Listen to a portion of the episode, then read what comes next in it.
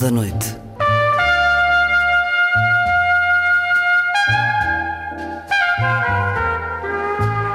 Com Luís Caetano.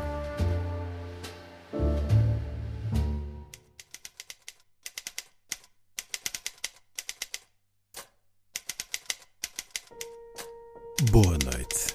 Passam este sábado 10 anos da primeira emissão da Ronda. E por isso, esta música que acabamos de ouvir já passou 2153 vezes, escutada a abrir e a fechar o programa entre as 11 e a meia-noite e as 4 e as 5 da manhã, de segunda a sexta. Por isso, hoje, a semibreve de André Lupi regressa à partitura escrita por Miles Davis para o filme Fim de Semana no Ascensor, de Louis. Também na ronda de hoje, a poesia de Gonçalo M. Tavares, Observação, poema para escutar na voz do autor, na vida breve. Regressam hoje as crónicas de Mário Cláudio, Fósforos riscados no vento, hoje a olhar os óculos. E na última edição, uma história do jornalismo em Portugal, marcada pela história da ditadura, o livro Luís Lupi, jornalista espião e empresário, uma vida aventureira nos corredores do Estado Novo, livro dos jornalistas Wilton Fonseca e Gonçalo Pereira Rosa, editado pela Âncora, numa conversa tida na recente Festa do Livro, em Belém. Vai ser assim a ronda.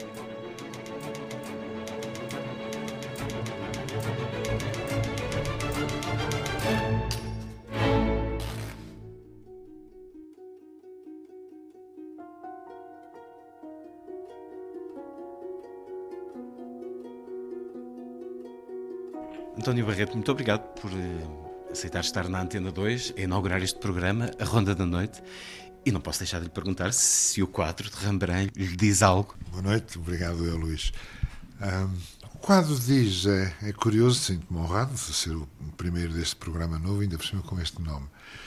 Eu vi, a primeira vez que eu vi a Ronda da Noite, foi talvez já há 40 ou 50 anos, ou 45, e tive um choque porque para já a maneira como o quadro estava arrumado no, no, no Rijksmuseum, que tinha dois ou três corredores, duas ou três salas que se sequenciavam e depois de repente aparecia um enquadramento. E o enquadramento do quadro fazia de tal maneira que em certo momento da entrada havia uma confusão entre o real e a ficção, e a fantasia e a, e a pintura, pela dimensão das pessoas.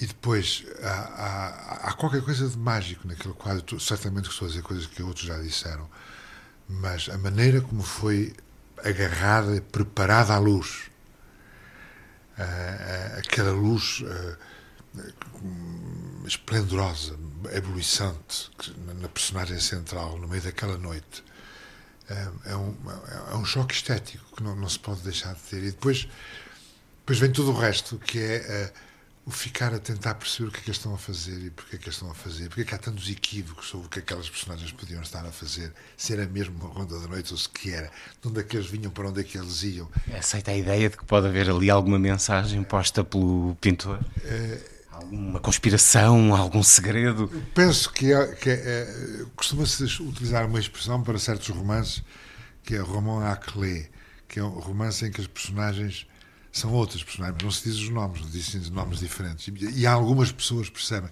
Fica-se com a impressão de que aquele quadro implica ou comporta ah, algumas dimensões pessoais, de que algumas daquelas pessoas que tinham ah, que havia algum que há um recado, que há uma mensagem, que há um pescado, qualquer coisa.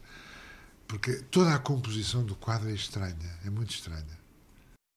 António Barreto, primeiro convidado deste programa, a 9 de setembro de 2013. Convidado diário, Miles Davis.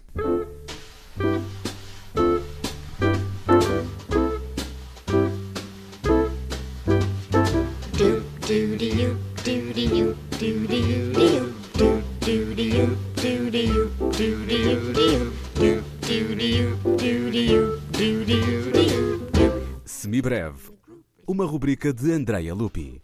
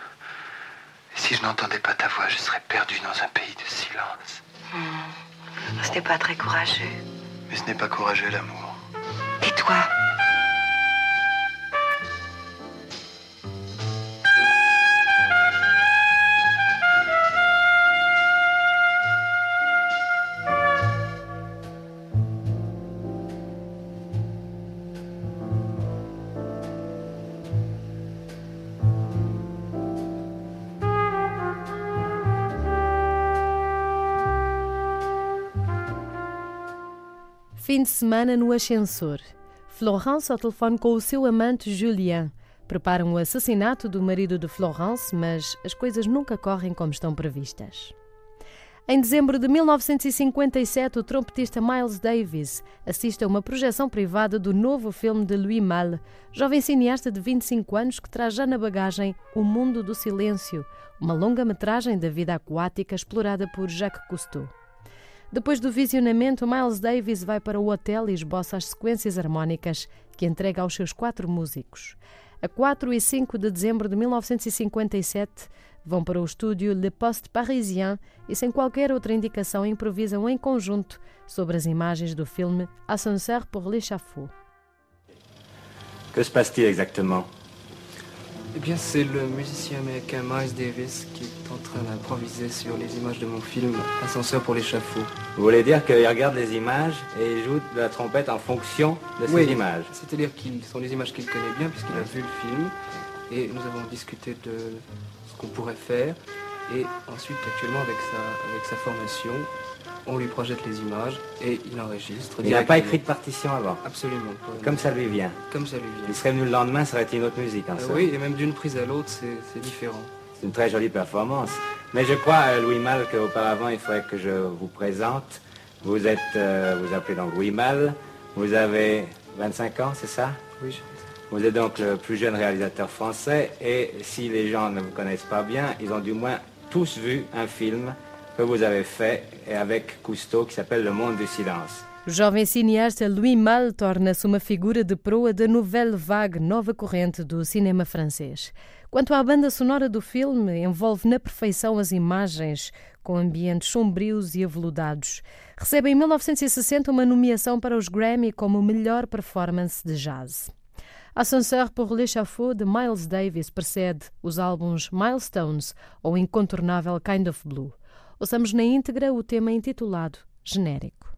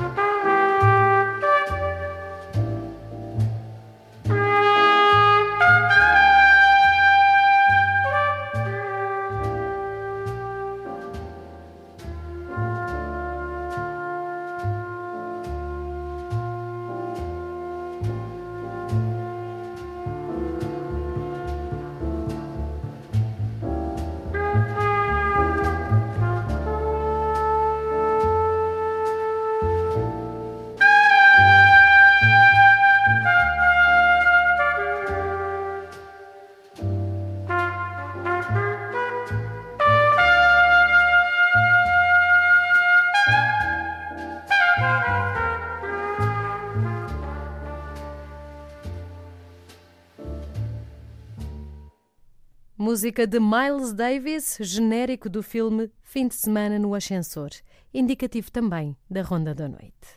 Like it so much, I'll doodle some more. Do you, do you, do de you,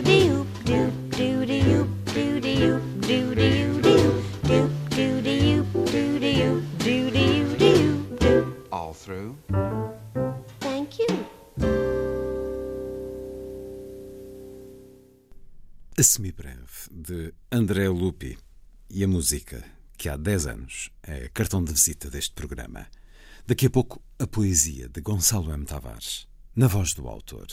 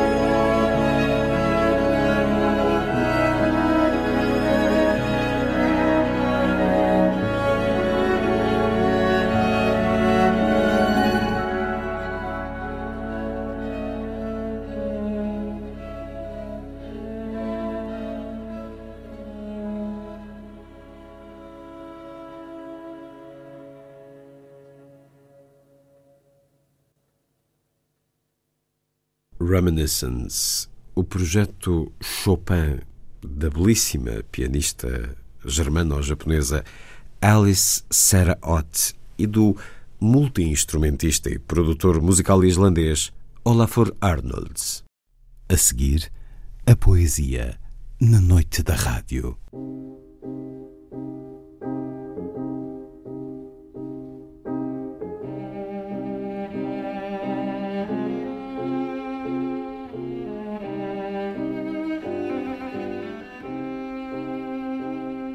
Vida breve.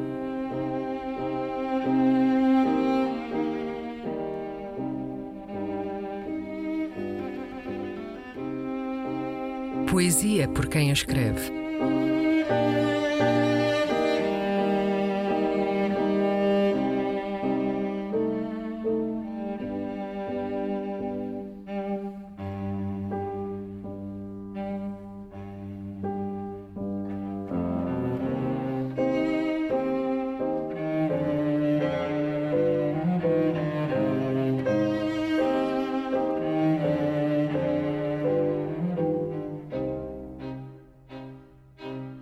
Observação. Um poema de Gonçalo M. Tavares.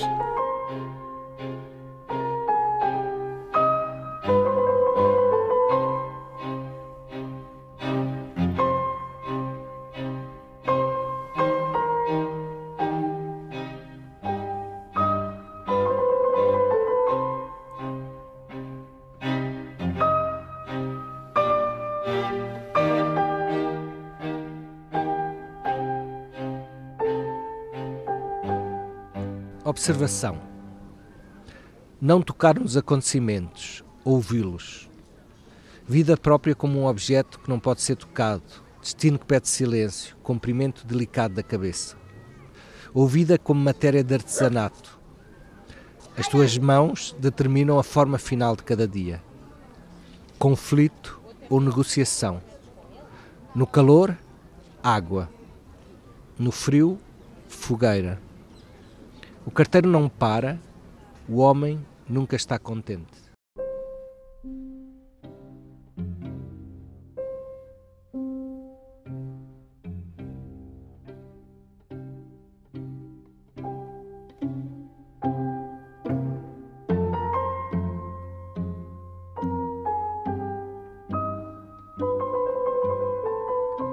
A Vida Breve.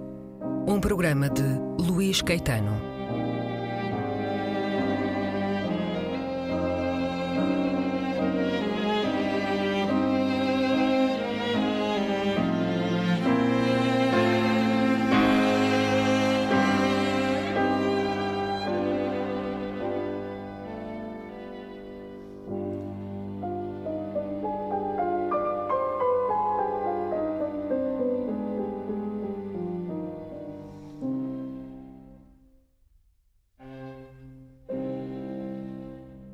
Emissão de hoje, regressam as crónicas de Mário Cláudio, Fósforos riscados no vento, para escutar depois da música.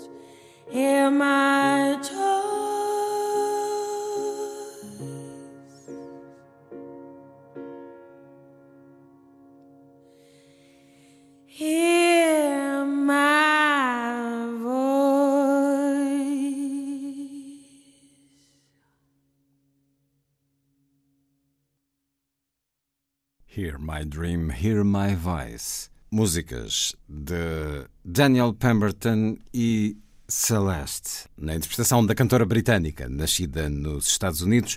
Música para o filme Os Sete de Chicago, de Aaron Sorkin.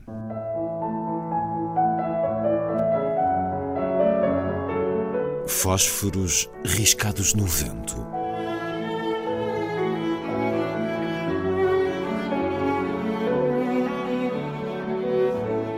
Um programa de Mário Cláudio. Somos o único animal que lê o mundo com lentes de variada substância e coloração. Uma das mais remotas e talvez das mais fagueiras memórias da minha infância provém do dia em que o médico determinou a meus pais a necessidade de me obrigarem a usar óculos. De criança tucur, promoviam-me dessa maneira a criança credível, semelhante aos grandes e com direito a olhar de alto as que passavam a meu lado, de urso de peluche debaixo do braço ou mascaradas de zorro. Seria isso, sem dúvida, um dos prémios maiores com que me contemplariam e não precisara de me esforçar para o obter, bastando colocar-me inconscientemente à mercê do avanço do astigmatismo. O meu primeiro par de plástico transparente assemelhava-se aos dos avós pobres, senão aos de um ou outro senhor mais atrasado no tempo que lia o jornal no banco de jardim dos reformados. Através de tal adereço e perseguindo os caracóis que deslizavam por entre as azáleas, passatempo predileto de muitos infantes com vocação torcionária, eu ia registando a natureza a meu talante. Nem mesmo teria de me preocupar com a queda das cangalhas, bem presas às orelhas por hastes que terminavam numa espécie de mola recurva. Já na adolescência, e obcecado com a minha elegibilidade para namorado ou para membro de um grupo, incomodava-me aquele estigma pela vergonha que me transformava em caixa dele. Como presente aniversário, um primo mais velho oferecer-me então um elegante artigo Ray-Ban de vidros suficientemente escuros para que conseguisse esconder a direção do olhar e me coubesse a autoridade de um chefe da máfia. Em forma de ovo e a acompanhar os jeans e as camisolas de alças a Marlon Brando, eu saciava a minha sede de maturidade, supondo havê-la alcançado entretanto.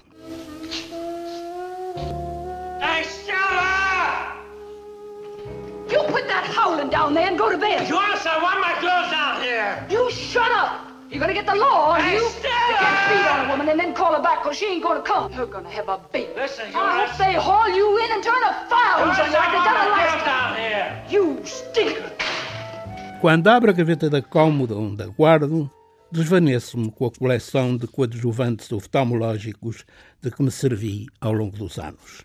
Há-os em massa negra, como os das antigas solteironas, em ouro fingido, como os dos usurários, sem armação, como os arquitetos, bifocais ou de meio círculo. Com tamanha riqueza de feitios e graduações, que espanta que me perdesse vezes sem conta nos caminhos da existência, restando-me pedir com Fernando Pessoa e sem esperança de os receber. Os meus óculos. Deem-me os meus óculos.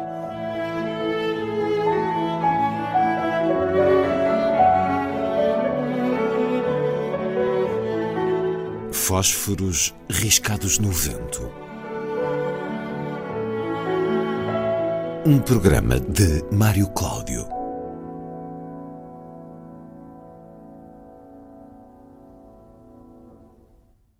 De lentes focadas na memória e a ver o mundo, semanalmente às sextas-feiras na Ronda.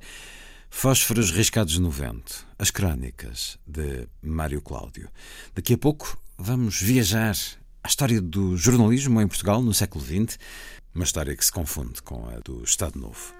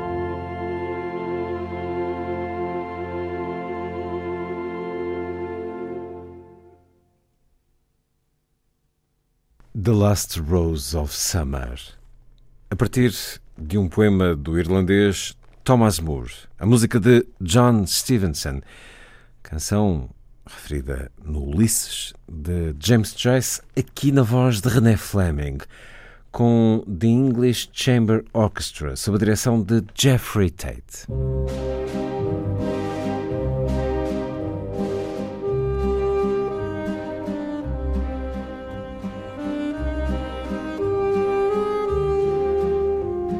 Última edição.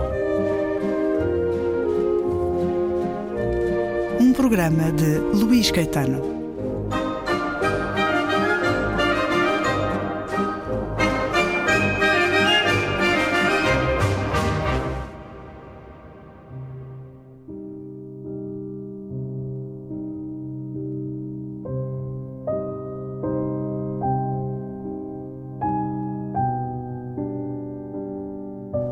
Anos 40 e os anos 60, o jornalista Luís Caldeira Lupi, fundador da agência Lusitânia, foi uma figura marcante na sociedade lisboeta.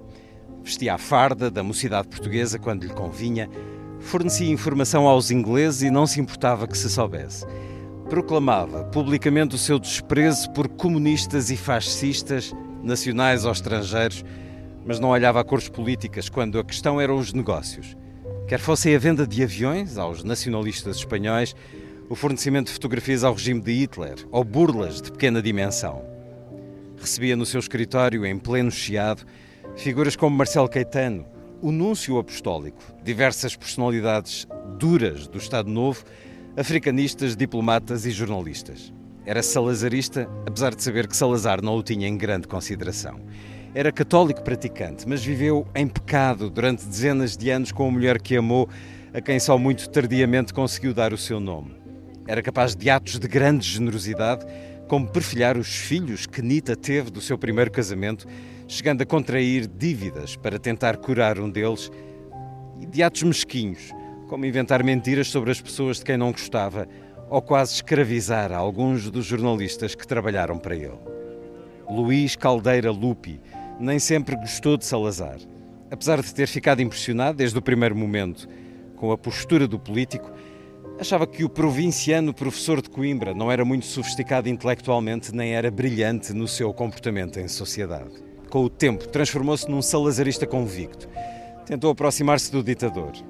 Fascinado pelo poder, foi sempre por ele rejeitado.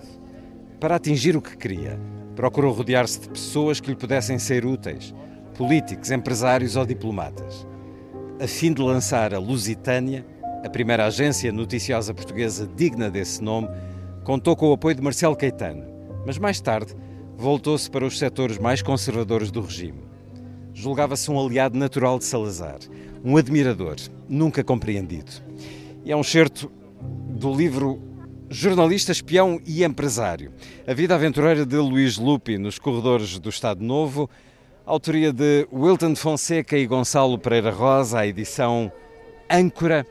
Wilton Fonseca, que nasceu no Brasil em 1948, jornalista desse e deste lado do Atlântico, dirigiu a agência ANOP e a NP Notícias de Portugal, foi correspondente, diretor de comunicação de várias instituições relevantes da área da cultura. Gonçalo Pereira Rosa, autor também de diferentes investigações, livros sobre a história do jornalismo, dirige a revista National Geographic, a portuguesa e a espanhola. Muito obrigado por aqui estarem. Este certo que li dá-nos a conhecer, em traços gerais, um pouco da vossa investigação, a vida e o legado deste homem. É uma figura de romance, como aqui nos contam em episódios detalhados, apaixonantes. Um homem com ímpeto e com criatividade para pensar e para fazer jornalismo. Ao atravessar estas páginas, fiquei sempre na dúvida: a ideologia era genuína e sincera, a ideologia que o tornou tão próximo do Estado Novo, ou nem por isso? Ou ele era de facto um negociante dentro do jornalismo, um negociante de notícias? Gonçalo Pereira Rosa. Boa tarde, Luís. Essa é a pergunta de fundo. Essa é a pergunta que nos marca que atravessa toda a nossa investigação é sempre difícil medir as motivações mais íntimas da, da personagem biografada.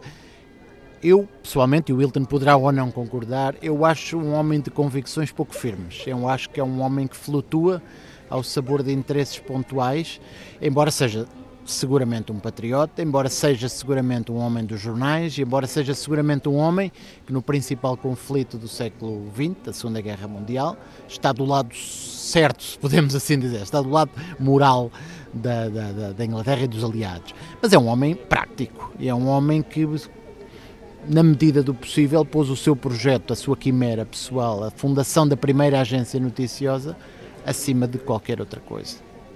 Eu diria, respondendo muito sumariamente à pergunta, que não é um homem de convicções fortes, embora as conseguisse defender com muita firmeza. É um homem, acima de tudo, muito apaixonado por causas, por ideias, por projetos, Wilton Fonseca. É um homem de grandes paixões. Em primeiro lugar, foi um homem que teve uma única paixão por uma mulher. Esta mulher eh, acabou por uh, abandonar o marido, juntou-se ao Lupe, fugiram os dois de, de Moçambique, vieram para Portugal, as duas crianças pequenas, e ele foi fazer a vida, quer dizer, ele não tinha um emprego e ela também não.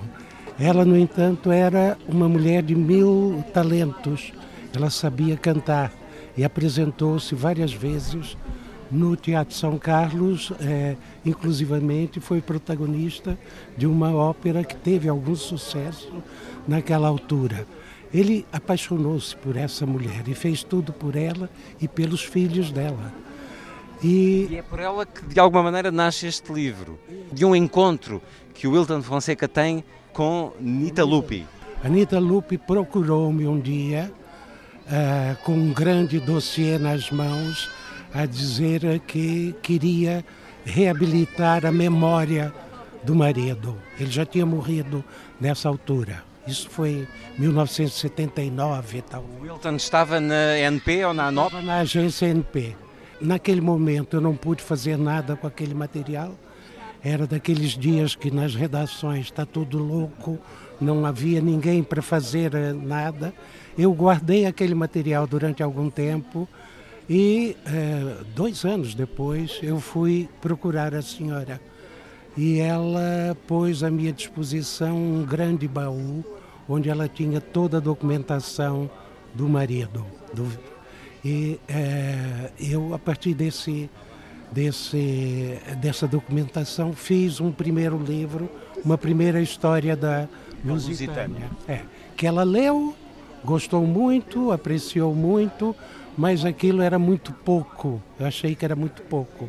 Daí surgiram mais três livros com material sobre a Lusitânia, que eu fiz juntamente com os jornalistas é, Mário de Carvalho e é, Santos Gomes.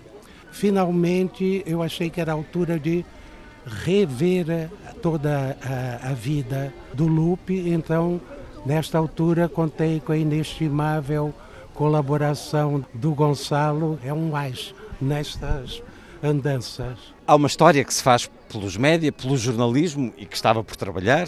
Apresente-nos a história dessa agência criada por Luís Lupe. O Luís Lupe teve como imagem as agências noticiosas estrangeiras. Ele era correspondente da Associated Press e da Reuters. Exatamente, ele foi correspondente dessas agências todas e sempre achou que Portugal devia ter uma agência para se firmar eh, internacionalmente como uma potência noticiosa, porque tinha o Brasil, porque tinha as colônias, tinha é, muita informação para distribuir e consumir. E ele só conseguiu fazer isso com o auxílio do Marcelo Caetano. O Lupe pôs nisso a grande paixão da sua vida. Além da, da Anitta, a outra grande paixão dele foi a existência de uma agência noticiosa. Essa agência tinha aspectos modernos. Por exemplo, foi a primeira agência a ter um livro de estilo em Portugal. É, antes de qualquer outra, outro órgão de comunicação social, ele fez um, uma um livro de estilo. Que... Replicando alguns aspectos das agências internacionais que ele conhecia. É, fez isso replicando um bocado os livros de estilo da Associated Press. Mas ao mesmo tempo que ele tinha esses rasgos muito modernos e até ousados, tinha outros rasgos completamente retrógrados e, e, e, e reacionários mesmo, não é? Porque é, é, defendia o, o Estado Novo, defendia várias coisas. Ele não se coibia a, a censurar as notícias dentro da agência, mas é, teoricamente a agência era uma coisa que era objetiva e não tinha nenhuma conotação política. Bem, se contou com o apoio de Marcelo Caetano e vivia em Portugal no Estado Novo e era difícil que fosse de outra maneira porque toda a imprensa era censurada e controlada. Qual é o destino da Lusitânia? Como é que acaba? A Lusitânia acaba depois de 25 de abril. Nesta altura havia duas agências portuguesas, a Lusitânia e a ANI, eram ambas eh, privadas, e o Estado decide, depois do 25 de abril, com a nacionalização da banca e tudo eh, tudo que aconteceu, o Estado decide acabar com essas duas agências que não tinham condições financeiras de prosperar e então funda a agência NOP, que foi a antecessora da atual Lusa. Depois temos aqui a vida de um homem que dava um filme em muitos aspectos, aventureiro e espião, um perfil deste lado eh, de cinema da vida de uh, Luís Lupi, Gonçalo Pereira Rosa. Bom, Lupi, como tantos contemporâneos, vive uma época irrepetível, vive uma época de conflitos mundiais onde é difícil ser neutro. Uh, vive a Guerra Civil Espanhola e, e envolve-se ativamente, inclusivamente uh, ao serviço de uma agência anglófona tem uma liberdade de movimentos que muitos dos colegas da, do resto da imprensa não têm, e portanto é um homem que vai lá fora, vê mundo, percebe como é feito o noticiário e é um homem que, que, que não tem problema, como eu dizia há pouco, em escolher lados. A Segunda Guerra Mundial apanha-o noutro contexto, mas onde ele, uma vez mais, é acusado de desfiar dentro do Diário de Notícias um gabinete privado de apoio dos serviços secretos ingleses. É um homem com uma história fascinante, que dá um filme, daria um filme, pela quantidade de episódios em que se envolve, alguns rocambolescos, alguns onde revela uma prudência enorme e noutros onde parece um elefante numa loja de, de porcelanas e, e, e, tropeça e faz, faz, faz cair todos os pinos à sua volta. Em alguns aspectos é um jornalista dos, dos primeiros jornalistas modernos. Noutros é um homem ancorado a uma visão e a uma maneira noticiosa de, de, de proceder que hoje nos choca, porque, porque felizmente já, estamos, já, já cumprimos 48 anos de, de regime de liberdade de expressão e, portanto, temos alguma dificuldade em perceber uh, fenómenos de, de, autocensura, de censura dos outros. Uh, Lupi entra nesse equilíbrio, entra nessa corda bamba entre dois, dois equilíbrios quase impossíveis. Estamos nos jardins do Palácio de Belém, onde não só de livros se faz esta festa e há ensaios a decorrer, mas uh, assumimos isso nesta conversa. Como é que o poder olhava para ele? Eu, há, por exemplo, um momento em que contam como ele comunica diretamente com Salazar, em que Salazar lhe pede para escrever um texto que depois é, é divulgado como se fosse do próprio Salazar, mas foi escrito por Luís Lupi. Como é que ele era visto pelo poder? Salazar, Marcelo Caetano, toda a entourage? É muito curioso porque essas duas grandes figuras, esses dois presidentes de conselho, têm, se nós tivéssemos uma curva de, de, variação, têm curvas de variação completamente diferentes na relação com, com o Luís Lupi. Salazar desconfia dele desde o início.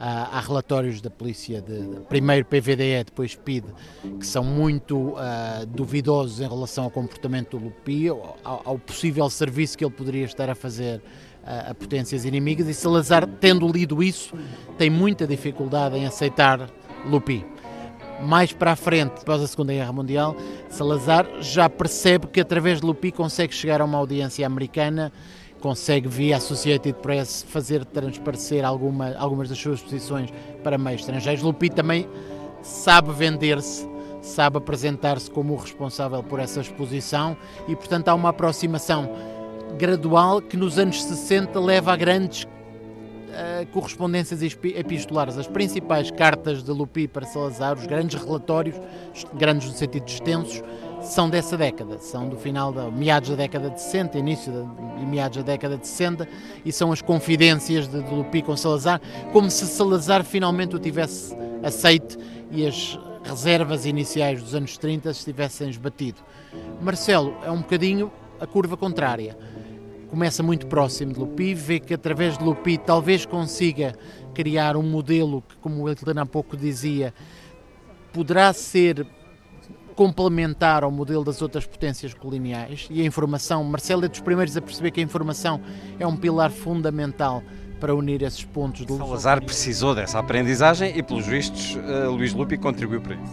Luís Lupi, é, parece-me evidente, se há uma conclusão do livro, é que Lupi é um agente dessa, dessa, dessa, dessa mudança, dessa mudança e da própria aceitação de um princípio uh, de que após a Segunda Guerra Mundial, Portugal tem também uma batalha a travar na esfera da informação. Não é só nos campos de batalha, não é só na esfera da diplomacia, mas na batalha de informação e de fazer chegar informação que seja favorável aos interesses do país, há uma batalha a travar com as grandes agências internacionais. E Lupi é um peão nesse jogo e um peão com alguma importância. É impossível apresentar tudo o que de aventuroso e de relevante historicamente nos oferece este livro. Uh, Luís Lupe, jornalista, espião e empresário. Falemos desse final de vida. Ele vai para Madrid a seguir à Revolução. É lá que morre em 1977. Morre como opositor do regime democrático? Sem dúvida. Morre radicalíssimo. A, fazer fé em algumas das últimas cartas, morre como um, reacionário, do mais reacionário, inclusive com, com correspondência uh, dirigida, por exemplo, ao Almirante Américo Tomás, incitando-o a combater o regime de saída de 25 de Abril. Há uma radicalização nele, provavelmente por ter perdido tudo também, que me parece evidente. Luís Lupe, jornalista espião e empresário do Wilton Fonseca e Gonçalo Pereira Rosa, a edição Âncora. Eu presumo que a colaboração se vai manter para novos projetos, porque o resultado foi extremamente eh, conseguido e porque está também uh, no vosso gosto, no vosso prazer, esse jornalismo sobre o próprio jornalismo, essa escrita sobre o passado, a história do jornalismo no nosso país. Estiveram ambos nesta festa do livro em Belém. Muito obrigado por terem estado na Antena 2. Muito obrigado, nós.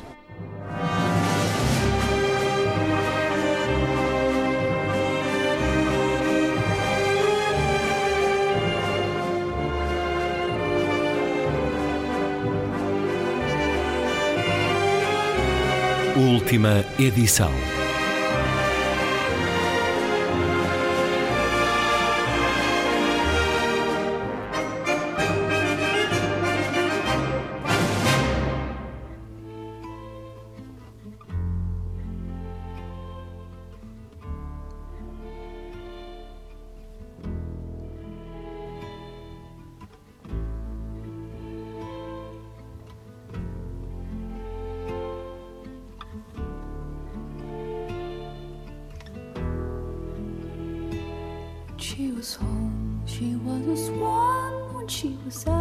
She was